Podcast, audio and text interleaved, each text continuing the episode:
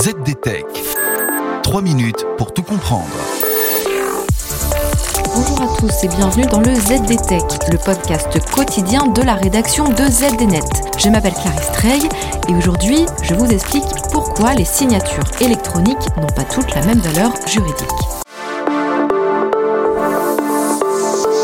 Les entreprises et les administrations qui dématérialisent leurs services ont tout naturellement de plus en plus recours à des signatures électroniques, en lieu et place des bons vieux stylos.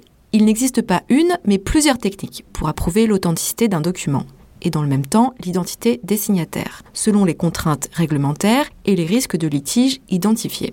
On compte basiquement trois niveaux de sécurité auxquels les professionnels peuvent se référer selon la nature des transactions et des contrats qu'ils ont entre les mains. Le règlement sur l'identification électronique et les services de confiance pour les transactions électroniques, dit aussi le règlement EDAS, constitue la base juridique définissant ces niveaux de sécurité dans le marché européen. Sans plus attendre, faisons l'inventaire. Au bas de l'échelle, on retrouve la signature dite simple. C'est la plus courante. Il peut s'agir par exemple d'une signature réalisée sur tablette avec un stylet, celle que l'on retrouverait lors d'un état des lieux d'entrée et de sortie d'un logement ou d'un devis notamment. Qui dit simplicité dit aussi niveau de sécurité plus faible. Dans ce cas de figure, l'identité du signataire peut difficilement être garantie.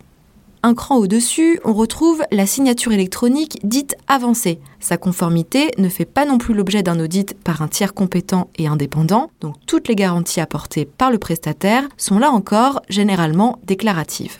Toutefois, les signatures avancées doivent en principe permettre d'identifier le signataire. Il peut s'agir par exemple d'une signature avec confirmation par code reçu par SMS sur un numéro de téléphone enregistré et lié à l'identité du signataire, ou alors à une signature avec vérification de l'identité du signataire via l'envoi d'une copie de document d'identité. Enfin, la troisième et dernière catégorie est la signature électronique dite qualifiée.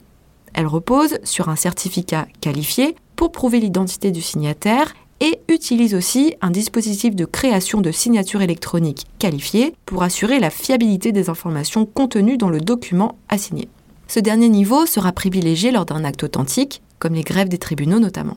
D'un point de vue juridique, seule la signature électronique qualifiée permet de disposer d'une présomption de fiabilité induisant un renversement de la charge de la preuve. Autrement dit, la signature électronique dite qualifiée est considérée comme équivalente à une signature manuscrite.